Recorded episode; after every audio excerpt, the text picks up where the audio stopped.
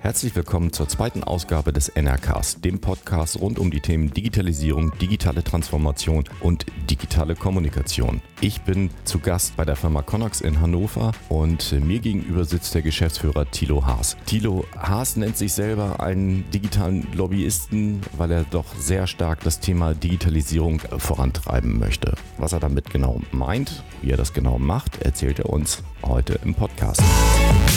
Herzlich willkommen beim NR Cast. Mit Carsten Meiners. Ja, ähm, herzlich willkommen zum nächsten NRCast zum nächsten Digitalisierungspodcast. Und ich sitze hier bei Connox in Hannover, sehr schön am Egidientorplatz in der, in der Innenstadt, darf hier aus der vierten Etage nach unten gucken. Und äh, mir gegenüber sitzt der Geschäftsführer Thilo Haas. Hallo Thilo. Hallo. Ähm, vielleicht erklär doch einfach mal, du bist Geschäftsführer von Connox. Wer oder was ist Connox? Was macht Connox? Connox ist äh, ein führender ähm, Online-Anbieter für Wohndesign. Äh, das heißt, wir verkaufen ausschließlich online Möbel, äh, Accessoires, Design-Gadgets und ähm, alles, was man sich so in Haus und Garten stellen kann. Vielleicht mal so zwei, drei Zahlen. Wie, wie, wie groß muss ich mir Connox vorstellen? Wie viele Mitarbeiter, was macht ihr so an, an Zahlen, die ihr rausgebt? also ähm, wir sind ja so, so, ein bisschen schon Dino in diesem Bereich. Ähm, also Connox wurde gegründet 2005. Äh, wir sind äh, ja in den letzten 13 Jahren bootstrapped unterwegs gewesen, äh, haben äh, jedes Jahr äh, ein bisschen Wachstum gehabt und äh, wir sind dann ähm, zum Zehnjährigen auf eine beachtliche Größe von 10 Millionen Euro gewachsen und haben dann gesagt, wir geben nochmal richtig Gas äh, und haben dann innerhalb von drei Jahren nochmal eine Verdopplung des Umsatzes gemacht. Äh, das war im vergangenen Jahr 20 Millionen. Ähm, und äh, ja, die aktuellen Zahlen äh, geben wir allerdings nicht mehr raus. Okay. Wie, wie viele Mitarbeiter gehören damit zu? Das, glaube ich, noch eine Zahl, die man sagen darf. Ja, das ne? können wir sagen. Wir sind etwa 120 Mitarbeiter. Ähm, wer also glaubt, Onlinehandel funktioniert vom Couchtisch aus, äh, den kann ich enttäuschen, das funktioniert nicht. Das ist schon sehr hochprofessionell. Äh, da bedarf es einer Menge Menschen, äh, die das möglich machen. Ähm, und ja.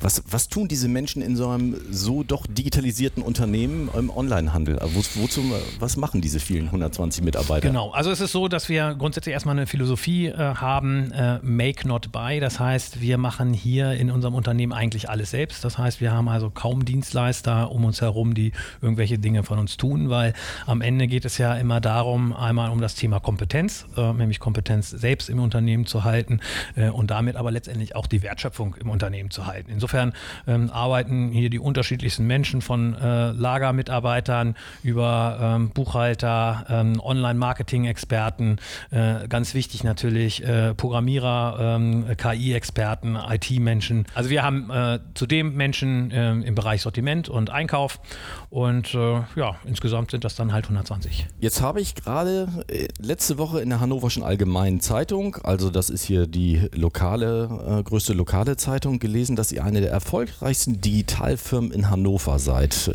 Wie digital seid ihr denn? Was unterscheidet euch vielleicht von vielen anderen in, in, der, in der Branche oder seid ihr besonders digital? Naja, sagen wir mal so, die Branche äh, E-Commerce bringt es ja mit, dass man digital ist. Äh, ne? Im Prinzip sind wir der digitalisierte Handel. Ähm, und äh, natürlich beschäftigen wir uns tagtäglich mit den Themen der Digitalisierung. Ähm, und äh, ob wir jetzt digitaler sind als andere anderes E-Commerce-Unternehmen weiß ich nicht, äh, aber wir sind auf jeden Fall digitaler als die meisten anderen Handelsunternehmen. Aber ihr seid sehr erfolgreich und es ist so, ihr habt ja noch große Dinge vor und, und das kann man ja eben auch sagen, weil es in der Zeitung stand, dass selbst hier die Sparkasse Hannover und die lokale Wirtschaftsförderung Hannover Impuls sich äh, mit eingestiegen sind und sich mit einer Summe von 2,5 Millionen Euro an eurem Unternehmen beteiligen. Das stand ja, habe ich ja der Presse entnommen. Da. Ja, das ist richtig, da sind wir auch ganz stolz drauf und insofern äh, darf das auch in der Presse stehen. Ähm, grundsätzlich ist es äh, so, dass ähm, wir hier in Hannover natürlich als E-Commerce-Unternehmen äh, ein bisschen anders äh, ticken und auch denken vielleicht als viele andere E-Commerce-Unternehmen aus Berlin. Ähm, wir sind ja bootstrapped äh, unterwegs gewesen. Das heißt, wir haben eigentlich 13 Jahre lang hier ohne jegliche Finanzierung dieses Unternehmen aufgebaut. Anders als viele Startups in Berlin, die ja am Anfang erstmal viel Geld kriegen, äh, das Geld dann ähm, dazu benutzen, eben ihr Business aufzubauen. Für uns war eigentlich ganz wichtig, dass wir ähm, das, was wir in den letzten 13 Jahren sehr erfolgreich gemacht haben und auch profitabel gemacht haben, eben in der Zukunft weiterführen können.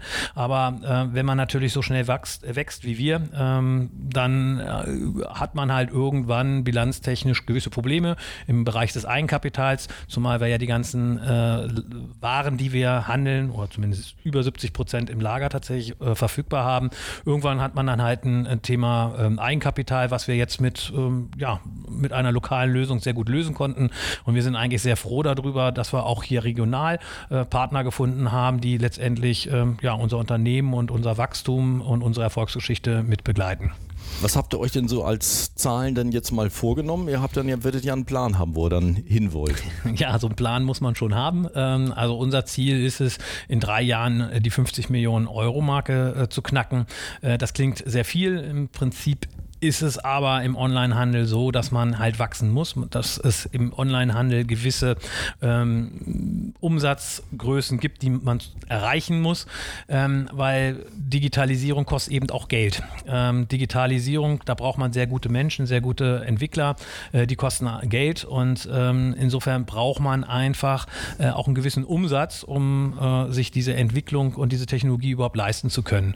Ähm, und äh, man muss halt im E-Commerce letztendlich letztendlich mit den großen Unternehmen, und da gibt es ja in Berlin nun auch einige, die in unserer Branche tätig sind, muss man mithalten und dazu muss man wachsen, um eben letztendlich dann auch ähm, das Volumen und das Kapital zu haben, eben weiter in Technologie und Digitalisierung zu investieren. Werdet ihr häufig mit, mit Westwing verglichen? Weil die sind ja doch wirklich mal in dem Bereich äh, mit viel Geld mal äh, gestartet worden dann. Ich glaube, äh, verglichen werden wir mit Westwing nicht. Also Westwing ist ähm, sicherlich ein Marktbegleiter, ähm, wo auch es einige Sortimentsüberschneidungen Überschneidungen äh, gibt, aber die gehen natürlich mit einem ganz anderen Ansatz ran ähm, und äh, bauen ihr Unternehmen auch anders. Also während wir uns ja doch äh, sehr stark fokussiert haben auf den Premium-Bereich und auf diesen Premium-Design-Bereich, äh, versucht ja Westwing eigentlich doch eher äh, eben die breite Masse anzusprechen, also den Consumer-Markt. Äh, insofern ist die Zielgruppe tatsächlich eine andere, die Westwing ansteuert und ich glaube auch so allgemein, wie sie ihr Business machen, die machen es halt etwas anders als wir. Ich glaube, wir sind in unserer Nische Nische äh, sehr gut unterwegs und können uns ähm, von Westwing durchaus abgrenzen und, und sprechen auch eine andere Zielgruppe an. Aber die sind natürlich mit einer Menge externem Kapital natürlich erstmal gestartet. Ne? Das, ist, das ist korrekt, ja. ich wüsste gar nicht, was man mit so viel Geld machen sollte. okay, das heißt, ihr habt jetzt eine, euch eine Menge vorgenommen. Wenn ich das mal so sehe, wir sind gerade mal eine Runde hier durch euer tolles Büro gelaufen. Da ist eine Menge Platz, da gehören noch eine Menge Mitarbeiter hin, die jetzt dann wahrscheinlich auch in den nächsten drei Jahren dann hier noch reinkommen müssen.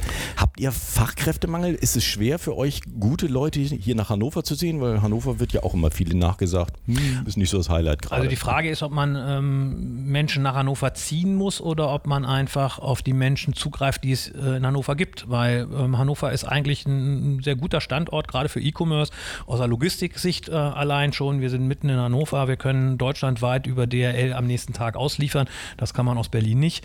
Ähm, wir haben hier eine Universität, wir haben eine Fachhochschule ähm, mit technischen Berufen. Ähm, also äh, Fachkräfte Mangel ist da, ja, ich glaube, den gibt es überall, ähm, aber ich glaube, Hannover ähm, ist im Gegensatz zu Berlin, glaube ich, äh, gerade was äh, IT-Fachkräfte angeht, eher schon wieder positiv zu bewerten, ähm, weil hier auch natürlich vielleicht auch nicht ganz so viele ähm, IT-Unternehmen äh, und Startups wie, wie in Berlin einfach da sind. Also ich, wir kriegen unsere Fachkräfte hier, klar, müssen wir auch ein bisschen suchen, also die rennen uns nicht die Bude ein, ähm, aber im Großen und Ganzen ähm, ist, glaube ich, Hannover ein sehr guter Ort, Fachkräfte zu finden. Wie schafft man es, so ein Wachstum jetzt gerade mal aus Sicht der Mitarbeiter zu realisieren? Weil ihr seid ja auch mitarbeitermäßig in den letzten Jahren ja auch äh, sehr stark äh, gewachsen. Ja, das stimmt. Ähm, ja, das ist halt eine Reise. Ich habe es äh, vorhin ja schon angesprochen. Äh, für uns gab so es so einen ähm, Knackpunkt. Das war so das zehnjährige äh, Bestehen von Connox. Ähm, das war 2015, wo, ja, also wenn man so ein Jubiläum, so ein rundes Jubiläum, zehn Jahre feiert, dann äh, fängt man ja automatisch an, ein Resümee zu ziehen. Einfach zu sagen, so was haben wir eigentlich die letzten zehn Jahre gemacht? Wo stehen wir? Und was wollen wir eigentlich in den nächsten zehn Jahren machen? Und ähm, zu dem Zeitpunkt 2015 ist eigentlich Christian und mir klar geworden, dass wenn wir das Business so weitermachen, wie wir es damals gemacht haben, wir in zehn Jahren wahrscheinlich nicht mehr da sind. Das ist das, was ich vorhin schon ansprach mit diesen ähm, Unternehmensgrößen, äh, die man erreichen muss, um eben in Technologie zu investieren.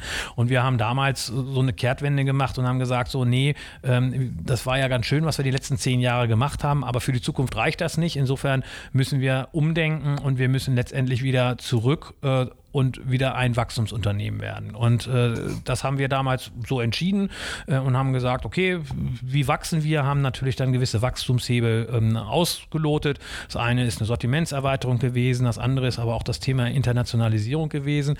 Und uns war dann natürlich auch schon klar, dass äh, wenn man, äh, wir waren damals, glaube ich, 45 Mitarbeiter, wenn man äh, doppelten Umsatz hat, dann werden gegebenenfalls auch die Mitarbeiter äh, sich verdoppeln.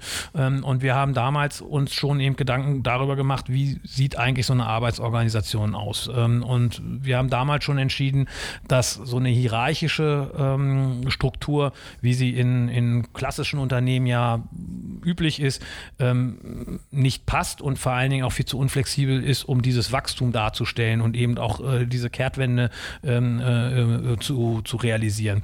Und äh, wir haben uns damals halt entschieden, auf ein agiles, holokratisches Modell zu setzen. Und ähm, das haben wir jetzt und das funktioniert eigentlich sehr gut. Wie muss ich mir das vorstellen? Also ich habe jetzt mal, als ich mich hier vorbereitet habe, hat dann mal bei Wikipedia natürlich klassischerweise reingeguckt, was ist Holokratie oder Holocracy, wie das dann im Englischen dann ja heißt. Da steht dann hier bei Wikipedia, äh, Holokratie ist eine von dem Unternehmer Brian Robertson in Philadelphia entwickelte Systemik, die Entscheidungen mit durch alle Ebenen hindurch gewünschter Transparenz und partizipativen Beteiligungsmöglichkeiten in großen Netzwerken und vielschichtigen Unternehmen eine günstige Struktur gibt. Das hört sich natürlich ganz toll ab. So, okay, was heißt das jetzt ganz praktisch bei euch? Also ich glaube, ähm, man muss ein bisschen unterscheiden. Also es gibt äh, ein Buch ähm, ähm, zu dem Thema, das kann man sich durchlesen und man kann es äh, eins zu eins umsetzen. Hm, ich glaube, dann wird man aber ähm, nicht erfolgreich werden. Also ich glaube, ähm, man äh, muss solche Arbeitsmodelle oder Arbeitsorganisationsmodelle letztendlich leben und man muss sie austesten und in dem Augenblick, wo ich ja auch sage, wir reden über Agilität. Äh, Agilität bedeutet ja eigentlich, dass man etwas versucht, äh, dann bewertet und wenn es nicht gut war, ändert. Das heißt eigentlich, dass alles so ein bisschen im Wandel ist und so sind wir auch das Thema Holokratie angegangen. Wir haben halt gesagt, wir versuchen das Thema Holokratie ähm, und wir, wir, wir leben es agil. Das heißt also, wir überprüfen immer mal wieder, ob das, was wir eigentlich machen, auf dem Weg in die Holokratie richtig ist und justieren dann nach. Im, ähm, für uns ist der Hauptvorteil an Holokratie zunächst einmal, äh, dass es eben äh, nicht wie in einem klassischen äh, Unternehmen hierarchische Strukturen gibt und vor allen Dingen auch keine Abteilung, also Abgrenzung der unterschiedlichen Unternehmensbereiche, sondern für uns ist das Hauptthema ähm, das interdisziplinäre Arbeiten. Das heißt, ähm, äh, man arbeitet nicht ähm, im Marketing oder in der Buchhaltung oder im Kundenservice, sondern man versucht eigentlich über diese Bereiche hinweg ähm, interdisziplinäre Teams zu ähm, bilden. Insofern, ne, also äh, wenn man sich die, also Buchhaltung so ein schönes Beispiel. Also wenn ich mir die Buchhaltung angucke, gibt es ja immer Kreditoren und Debitoren. Ähm, aber warum kapselt man die eigentlich ab? Warum arbeitet nicht äh, die Debitorenbuchhaltung äh, Richtung Kundenservice äh, und die Kreditorenbuchhaltung Richtung Warenbeschaffung und Sortiment. Mhm. Ähm, kann man sich ja mal die Frage stellen. Bei uns ist es genauso. Mhm. Äh, das heißt also, wir haben das Thema Buchhaltung an der Stelle einfach anders äh, organisiert und die Menschen arbeiten da, wo es Sinn macht. Und ähm, in dem Augenblick, wo ich, äh, sagen wir mal, eben auch zum Beispiel Werbekampagnen, äh, ähm, andere äh, Bereiche des Unternehmens äh, von vornherein mit einbeziehe über ein interdisziplinäres Team, habe ich halt das Wissen aus dem Kundenservice ne, und den Feedback von den Kunden mit dabei. Ich habe äh, Wissen aus der Warenbeschaffung und kann dadurch natürlich viel bessere äh, Lösungen ähm, kreieren, als wenn ich äh, in meiner kleinen Abteilung isoliert von allen anderen mir irgendwas Tolles ausdenke und mich dann wundere, dass es nicht funktioniert. Gibt es dann noch genügend Verantwortlichkeiten? Also irgendeiner muss dann das Ruder dann auch in diesen ganzen Abteilungen, die es ja keine Abteilung mehr sind, äh, in, in, der Hand haben. Und äh, irgendwie am Ende des Tages muss ja. Also äh, es ist halt nicht dieses klassische Top-to-Down-Management. Also mhm. es gibt niemanden, der sich hinstellt und sagt, das müsst ihr jetzt machen bis dahin fertig. Äh, das ist ja, wie gesagt, in klassischen Unternehmen so. Klar gibt es äh, jemanden, und das ist äh, natürlich, so groß sind wir ja auch nicht, Christian und ich, als Gründer, wir haben natürlich gewisse Ideen, wir haben gewisse Visionen, die wir natürlich schon auch sehr regelmäßig in, in, in Stand-ups unseren Mitarbeitern sozusagen mitteilen und sagen, okay, in die Richtung wollen wir gehen, aber am Ende ähm, geht es dann darum, dass diese Teams ähm, interdisziplinär dann die entsprechenden Maßnahmen ableiten. Ähm, so, ein, so, ein, Team oder ein Kreis ist es bei uns, ähm, ähm ist so organisiert, dass es dort einen Lead-Link gibt. Ähm, dieser Lead-Link ähm, ist für die Besetzung des Kreises verantwortlich. Das heißt also, er sucht innerhalb dieses Kreises, versucht die einzelnen Rollen interdisziplinär zu besetzen, aber er schreibt nicht vor, was die, diese, dieser Kreis zu tun hat, sondern er sorgt nur für die richtige Besetzung und er überprüft und kontrolliert und, und, und strukturiert äh, das Abarbeiten der, der gewählten Themen.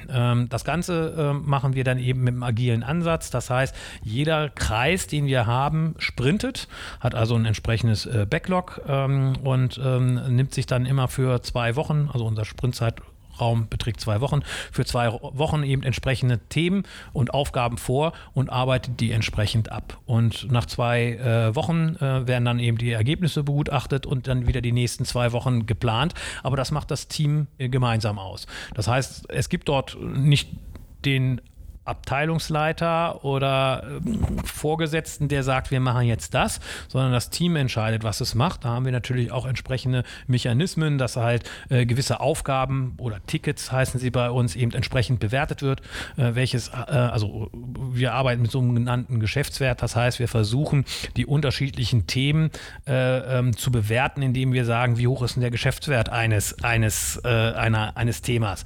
Ne? Also wie viel spart es an Arbeit zum Beispiel ein oder wie viel spart es an Geld ein ähm, oder ähm, auch, ne, was hat der Kunde davon, welchen Mehrwert können wir für Kunden machen. Das heißt also, dieses Kundenzentrierte ist ja auch im agilen Ansatz sehr, sehr wichtig ähm, und dann werden entsprechend äh, Geschäftswerte ähm, innerhalb des Teams äh, vergeben und äh, bewertet und dann werden die halt entsprechend nach dem Geschäftswert hintereinander ähm, abgearbeitet. Wie muss ich mir so einen Tagesablauf bei euch vorstellen? Weiß jeder morgens, in welches Team wie er hingeht oder gibt es, ähm, wie entstehen jetzt zum Beispiel neue Kreise bei euch? Ähm Sagen wir mal so, immer wenn eine, es eine Rolle gibt, die nicht mehr von einer Person ähm, ausgefüllt werden kann, sondern interdisziplinär gelöst werden muss, entsteht ein Kreis. So, und mhm. dann wird halt überlegt, was hat denn dieser Kreis für eine ähm, Aufgabe? Ähm, und äh, wir arbeiten da eigentlich mit diesem ähm, Ansatz des Golden Circles. Das heißt, äh, wir stellen uns immer die Frage, warum gibt es diesen Kreis? Also die Frage nach dem Warum. Ähm, und äh, damit setzt im Prinzip dann äh, äh, die Ausgestaltung dieses Kreises eigentlich an. Ne? Warum? Ähm, und äh, dann geht es ja um das Wie. Wie will ich es dann entsprechend umsetzen? Und am Ende kommt dann ja raus, was, was tut man. Ähm, und arbeiten wir eigentlich auch mit, mit diesen Kreisdefinitionen. Das heißt also, irgendwann wird, stellt man fest, da fehlt was, da brauchen wir was. Und dann wird halt so ein Kreis eröffnet und dann wird halt überlegt, okay, welche Rollen brauchen wir? Und dann gibt es eben einen Leadlink, der anfängt, diese Rollen zu besetzen. Und dann fängt dieser Kreis an zu arbeiten. Ähm, aber Kreise können auch wieder geschlossen werden, wenn am Ende sich herausstellt, dass dieser Kreis so nicht funktioniert äh, oder dass die Zusammensetzung nicht richtig ist. Ähm, das heißt, unsere ganze Unternehmensorganisation ist also sehr, äh, sehr in Bewegung, sehr agil äh, ne, und hat eben nicht diese, diese starren äh, ähm, Strukturen wie, wie herkömmliche Unternehmen in ihrem Top-to-Down.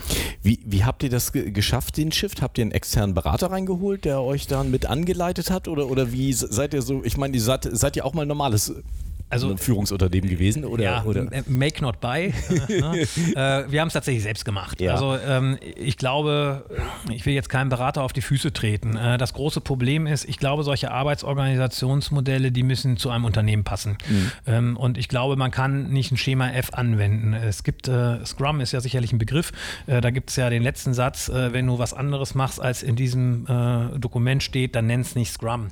Ähm, insofern, wir machen hier kein Scrum mehr, aber wir haben mit Scrum angefangen. Wir mhm. machen Agilität. Das heißt, wir haben die ähm, Elemente uns rausgesucht, äh, die sinnvoll ist, äh, sind, die funktionieren und haben dann aber auch mal Elemente weggelassen, wo wir sagen, die sind nicht sinnvoll oder sie funktionieren nicht oder sie sind zu kompliziert oder äh, was auch immer. Und so ähnlich sind wir auch an das holokratische äh, Thema rangegangen. Ähm, wenn man jetzt, glaube ich, einen Berater reinholen würde, der äh, Holokratie in Unternehmen einführt, der würde wahrscheinlich sagen, die machen gar keine Holokratie.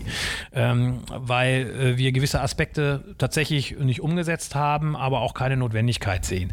Als wir damals äh, gestartet haben mit dem ähm, Konzept, hatten wir natürlich das große oder den großen Vorteil, dass wir noch relativ klein waren. Wir waren damals etwa 45 Mitarbeiter. Das heißt, wir hatten damals noch keine großartigen Strukturen. Wir hatten damals zwar auch schon Teamleiter, aber im Rahmen dieser Umorganisation haben wir halt gesagt, naja gut, liebe Teamleiter, äh, ihr seid jetzt nicht diejenigen, die von oben herab irgendwelche Dinge ans Team geben und sagen, ihr macht das, sondern wir haben damals gesagt, wir drehen sozusagen diese Pyramide um. Das heißt, für uns äh, war der erste Schritt eigentlich zu sagen, die Teamleiter werden Unterstützer. Das heißt, deren Aufgabe ist es, alles Mögliche zu tun, dass das Team die bestmögliche Leistung ähm, äh, abliefern kann. Ähm, und genau so sind diese Leadlings jetzt auch zu werten. Äh, das sind im Prinzip äh, Unterstützer des Teams, die, die dafür sorgen, dass, dass, dass, dass der Kreis bestmöglich zusammenarbeiten kann und die bestmöglichen Ergebnisse liefert. Im Prinzip ist es dann auch immer eine Challenge gegen sich selbst. Mhm. Ne, zu sagen, okay, jetzt wollen wir hier mal das bestmögliche Ergebnis auch für den Kunden entwickeln. Wie schaffen wir das? Was müssen wir tun? Und dann definiert sich vieles ganz von alleine. Also habt ihr wirklich angefangen, dass einer ein Buch gelesen hat und dann hat man man so, so die Ideen mit reingeholt, wenn ihr das aus euch selbst heraus entwickelt habt? Oder, also, oder wir haben, gestartet? also wir haben das Buch gelesen, sowohl Christian als auch ich. Wir haben, glaube ich, auch ganz viele Exemplare hier in der Firma rumliegen, damit auch unsere Mitarbeiter dieses Buch lesen. Natürlich, am Anfang fängt es erstmal damit an, dass man sich beliest, dass man äh, erkennt, was die Vorteile des Systems sind. Und ich glaube, äh, das haben wir damals schon sehr früh erkannt, weil wir glauben, dass diese alten hierarchischen Strukturen für den digitalen Wandel viel zu starr sind, äh, dass dort äh, Informationen Informationen, bis sie durch diese Organisation einmal nach oben und wieder nach unten laufen und wieder zurück, dass die viel zu lange brauchen, dass die Entscheidungsprozesse viel zu ähm, lange brauchen.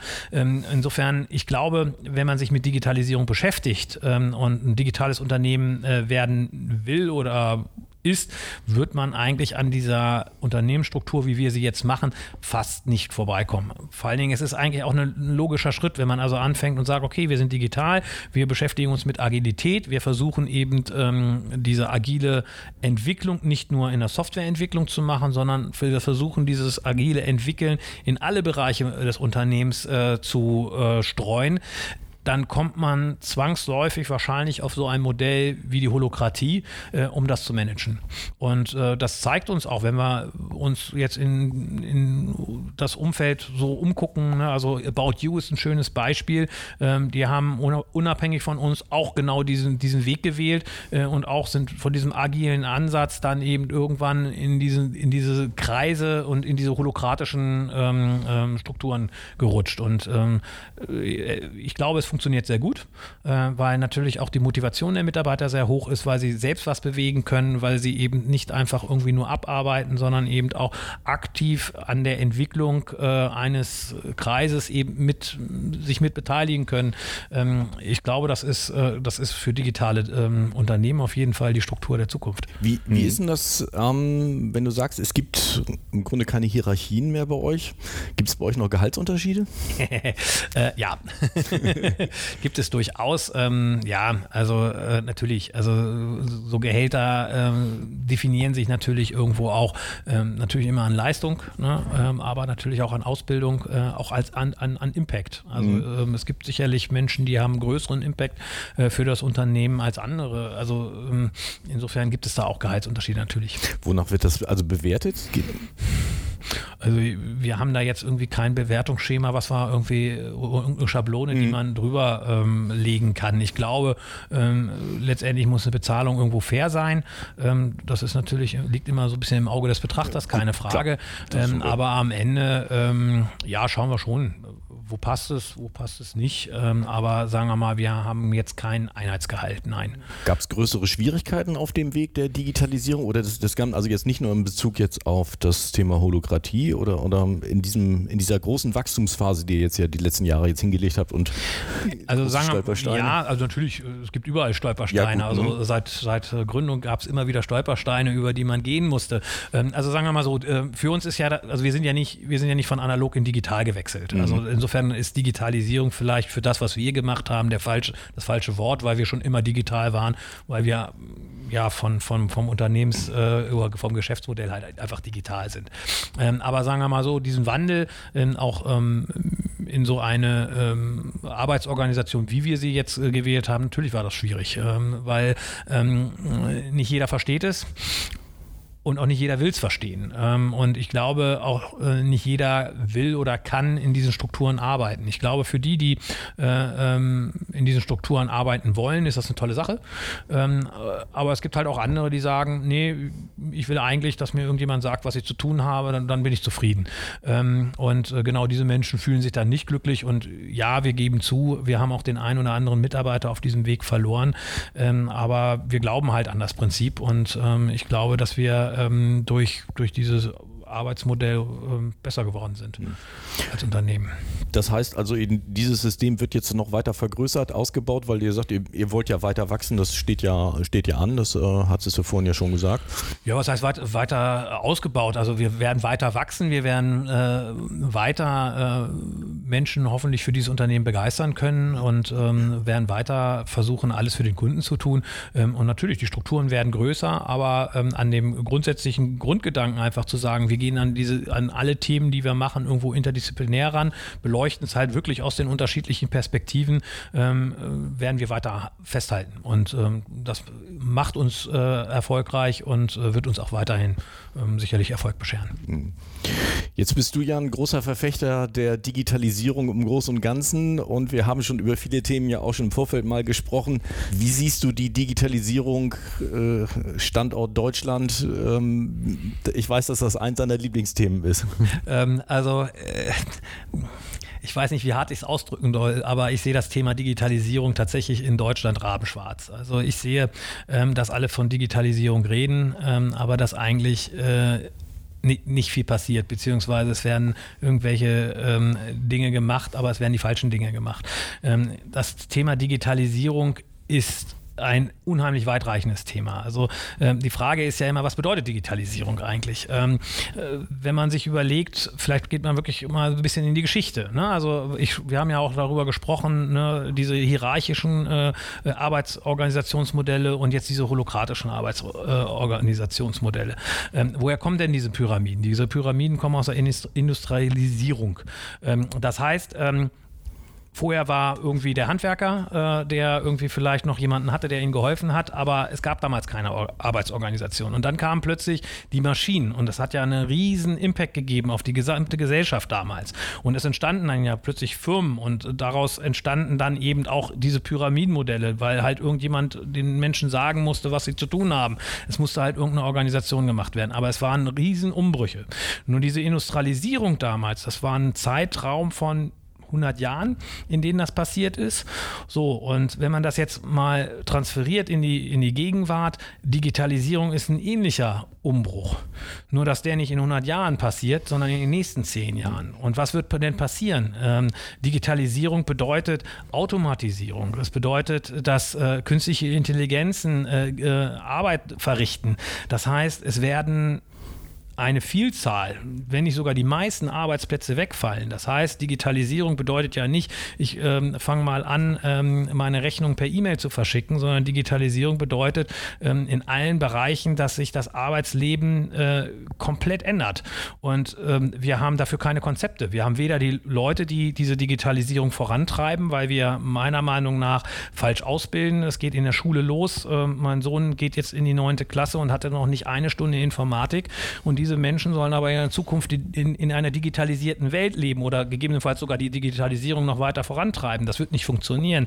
Wir haben an den Universitäten ähm, meiner Meinung nach nicht die richtigen äh, Ausbildungen. Ich meine, wir müssen ja auch mal anfangen, ähm, Lehrer auszubilden, die äh, dann, äh, ähm, sagen wir mal, Digitalisierungskompetenz äh, vermitteln können. Und das passiert alles nicht. Im Moment kommt von der Politik, alle reden von Industrie 4.0 und Digitalisierung, aber niemand redet davon, wer es eigentlich machen soll. Und wir müssen die Menschen ausbilden ähm, und ausbilden bedeutet nicht, dass man eine Klasse mit iPads ausstattet äh, und so weiter. Also es ist wirklich eine Katastrophe, äh, dass äh, wir auf politischer Ebene eigentlich wirklich kein Digitalisierungsministerium haben, sondern irgendein Heimatministerium, ähm, ne, was sich tatsächlich mal damit beschäftigt und auch mal überlegt, was hat das denn für gesellschaftliche Auswirkungen? Was ist denn, wenn plötzlich 30 Prozent äh, aller äh, jetzt beschäftigten Sachbearbeiter keinen Job mehr haben, weil es eine KI gibt, die kann das viel besser, viel schneller und viel kostengünstiger? Wie sieht denn unsere Gesellschaft dann aus? Und insofern habe ich schon im Moment so ein bisschen das Gefühl, dass wir eigentlich unsere Zukunft gerade verspielen und unseren Wohlstand weil wir eigentlich keine vernünftigen Konzepte haben, wie die Digitalisierung hier vonstatten gehen soll und wie sie aussehen soll. Na gut, aber wenn du das so, so schwarz siehst hier in Deutschland, ähm, was muss deiner Meinung nach passieren? Also ähm, die Politik tut zu wenig. Ähm, ja. kann die, äh, können die Unternehmen mehr tun? Müssen die mehr ausbilden? Müssen sie anders ausbilden, wenn die Politik es selber nicht schafft? Oder muss, muss die Politik jetzt, jetzt unbedingt erstmal anfangen? Naja, das Problem ist natürlich mit Unternehmen, äh, die Frage ist, wer soll denn das tun? Also äh, Unternehmen haben ja selbst damit zu tun, äh, sich zu digitalisieren. Und auch da setzt es ja schon an. Viele wissen ja gar nicht, wie sie diese Digitalisierung überhaupt äh, angehen sollen. Äh, teilweise fehlt ja denen auch die Vorstellung, was Digitalisierung überhaupt bedeutet. Insofern wäre sicherlich eigentlich erstmal der erste Step, dass man versucht, Klarheit zu schaffen, ähm, insgesamt, was Digitalisierung bedeutet. Und dass Digitalisierung tatsächlich bedeutet, dass sich die Arbeitswelt verändern wird. Und der zweite Step ist dann, dass man sagt, okay, wie wollen wir diese Digitalisierung äh, voranbringen? Und dann kommt man zwangsläufig darüber, dass wir die Leute ausbilden müssen. Natürlich, wir müssen entsprechende ähm, Professuren schaffen, wir müssen Lehrer äh, finden, die die Kinder schon in der Schule ähm, ausbilden in, in, in, Themen wie Programmierung, äh, Datenverarbeitung und so weiter weiter. Ähm, äh, aber das passiert ja alles nicht. Schaffen wir das überhaupt noch? Sind wir nicht schon fast zu spät dran? Ähm, naja, ich bin unheimlicher Optimist. Ich sage niemals aufgeben. Ähm, also ich denke gut, schon, okay. dass wir es machen müssen. Und es, also ich will ja auch nicht alles schwarz malen. Nein. Es passiert ja auch ganz viel. Ne? Und äh, auch wenn man jetzt hier mal nach Hannover guckt, ähm, ne, äh, sich den Hafen anguckt, auch die Venture Villa guckt, es gibt ja durchaus Ansätze, äh, wo, wo versucht wird, äh, diese Digitalisierung voranzubringen und gerade eben diese ganzen jungen Menschen, die das ja alle wissen, äh, ne? also die ja wissen, was auf die zukommt äh, und sich ihre Gedanken machen, ihre Startups gründen, dass man das fördert. Also ich habe so ein bisschen das Gefühl, dass ähm, man so die Digitalisierung sich selbst überlässt. Und da gibt es dann halt ein paar digitale digitale Menschen, die dann äh, sagen, okay, komm, ich nehme jetzt mal das Zepter in die Hand und lauf mal vorweg. Aber am Ende wird das nicht reichen. Nein, wird es nicht, weil, wie gesagt, die ganzen Unternehmen müssen digitalisiert werden ähm, und es gibt die Fachkräfte nicht, die das durchführen können.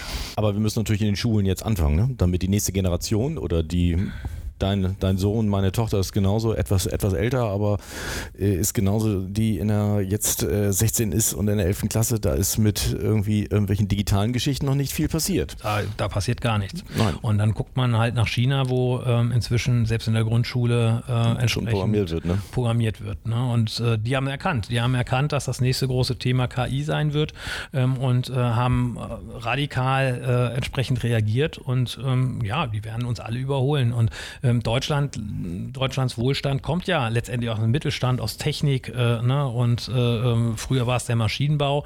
Ähm, wir werden halt links und rechts überholt. Also ne, äh, ich glaube, äh, die Marke Tesla ist inzwischen mehr wert als äh, die eines deutschen Autobauers, äh, ne, weil die einfach Dinge anders denken und, und vorangehen und, und wir denken hier noch über Diesel nach. Also es ist halt, es ist auch so ein Mindset, der hier, ähm, glaube ich, einfach im Moment so ein bisschen fehlt. Kann das sein, dass wir zu satt als Deutsche sind? Ich meine, uns, wir, wir sind ja wirklich eine äh, Industrienation, die wirklich aus der Industrie raus sehr stark gewachsen ist und ja, man sitzt das vielleicht noch ein bisschen aus. Ne? Ja, ich glaube, wir sind satt und wir sind auch arrogant. Ähm, ne? Und äh, wir sagen halt, hey, wir, ne, da gibt es jemand, der sagt, wir, wir bauen die besten Autos und das wird auch weiterhin so bleiben und äh, eigentlich nicht erkennen, dass sie links und rechts äh, überholt werden, weil sie eben äh, den Zahn der Zeit nicht, nicht, nicht spüren. Und ähm, naja, man sagt ja sowieso den Deutschen immer nach, dass man relativ wehleidig ist. Ähm, also ich glaube schon, dass, dass ähm, es ein bisschen mehr ja, Impulse geben müsste. Also es, ich glaube, es müssten mehr Menschen aufstehen und sagen, hey Leute, jetzt lass uns endlich mal diese Digitalisierung machen und, ähm, äh, und nicht Heimat. Das hört sich ja schon mal sehr gut an. ja gut, ihr seid jetzt ein voll digitales Unternehmen. Ihr macht hier schon wirklich ja insofern einen guten Anfang und ihr seid ja, ähm, steht ja auch eben in der Zeitung, ein wirkliches digitales Vorzeigeunternehmen, was natürlich aus der Sache selbst raus ja schon einmal kommt als äh, E-Commerce-Plattform. Was wäre so dein finaler Impuls? Was, was würdest du sagen, was muss passieren? Was wären so wichtige Schritte, wenn du einen Appell an die Politik richten könntest? Ja, schafft Lehrkräfte, die bei der Digitalisierung helfen und entsprechende Lehrpläne. Also letztendlich, es muss, es muss sich was in den Schulen äh, ändern. Da muss halt äh, Digitalkompetenz einfach wirklich unterrichtet werden. Und ich würde äh, der Politik vorschlagen, vielleicht tatsächlich dann auch mal äh, äh, so ein Programm zu machen und zu sagen, hey, wir schaffen schaffen jetzt, keine Ahnung, 100.000 Stipendien für KI-Wissenschaftler, äh, um einfach auch mal ein Zeichen zu setzen und zu sagen, wir haben erkannt, äh, dass äh, Digitalisierung nicht nur darin besteht, über die Digitalisierung zu reden, sondern wir brauchen die Leute, wir müssen die ausbilden äh, und äh, wir müssen sie motivieren, auch sich mit den Themen zu befassen und dann eben entsprechend die nötigen Gelder oder Stipendien äh, zur Verfügung zu stellen, damit wir diese Leute schnellstmöglich ausbilden, die dann in die Unternehmen gehen und tatsächlich dann die Digitalisierung vorantreiben oder die Industrie 4.0. Tolles Statement. Ich sag mal ganz herzlichen Dank. Wir haben jetzt äh, eine ganze Weile über das äh, Thema Digitalisierung geredet und äh, ja, ich freue mich auf eine spannende Diskussion vielleicht, die sich dann im Internet ganz digital weiterzieht. Vielen Dank, Tilo. Vielen Dank.